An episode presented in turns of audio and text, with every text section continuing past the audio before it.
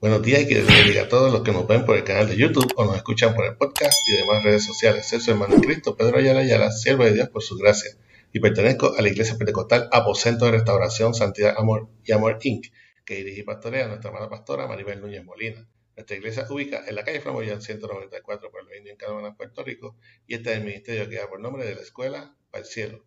Estaremos utilizando la aplicación Holy Bible, que pueden conseguir libre de costo tanto en la plataforma Android como en el App Store. El versículo del día se encuentra en Primera de Pedro 1.24. Primera de Pedro 1.24. Esta es la versión Reina Valera 1960 y dice así. La palabra de Dios se lee en nombre del Padre, del Hijo y del Espíritu Santo. Amén.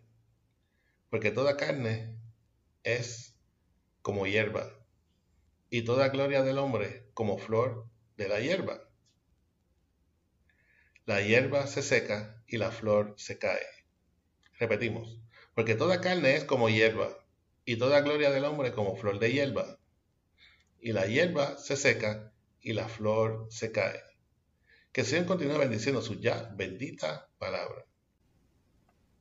Llamados a una vida santa. Los seres vivos han sido creados por Dios para cumplir con un ciclo de vida. Este es nacer, desarrollarse y morir. Esto lo podemos apreciar en toda la naturaleza, inclusive aquellas las cuales la ciencia persiste en debatir contra la creación divina y su teoría de la evolución. El ser humano no es la excepción en el llamado ciclo de vida, pues todos, en circunstancias naturales, tenemos que cumplir con el mismo. La ciencia, al ser manipulada por el hombre, tiene igualmente limitaciones por lo que la hace vulnerable e imperfecta y jamás podrá tomar el lugar ni la gloria de Dios. No obstante, nos dice la palabra de Dios en este capítulo de Pedro, que es precisamente la palabra de Dios la que no pasará y perdura para siempre. Así que hay un llamado a una vida santa.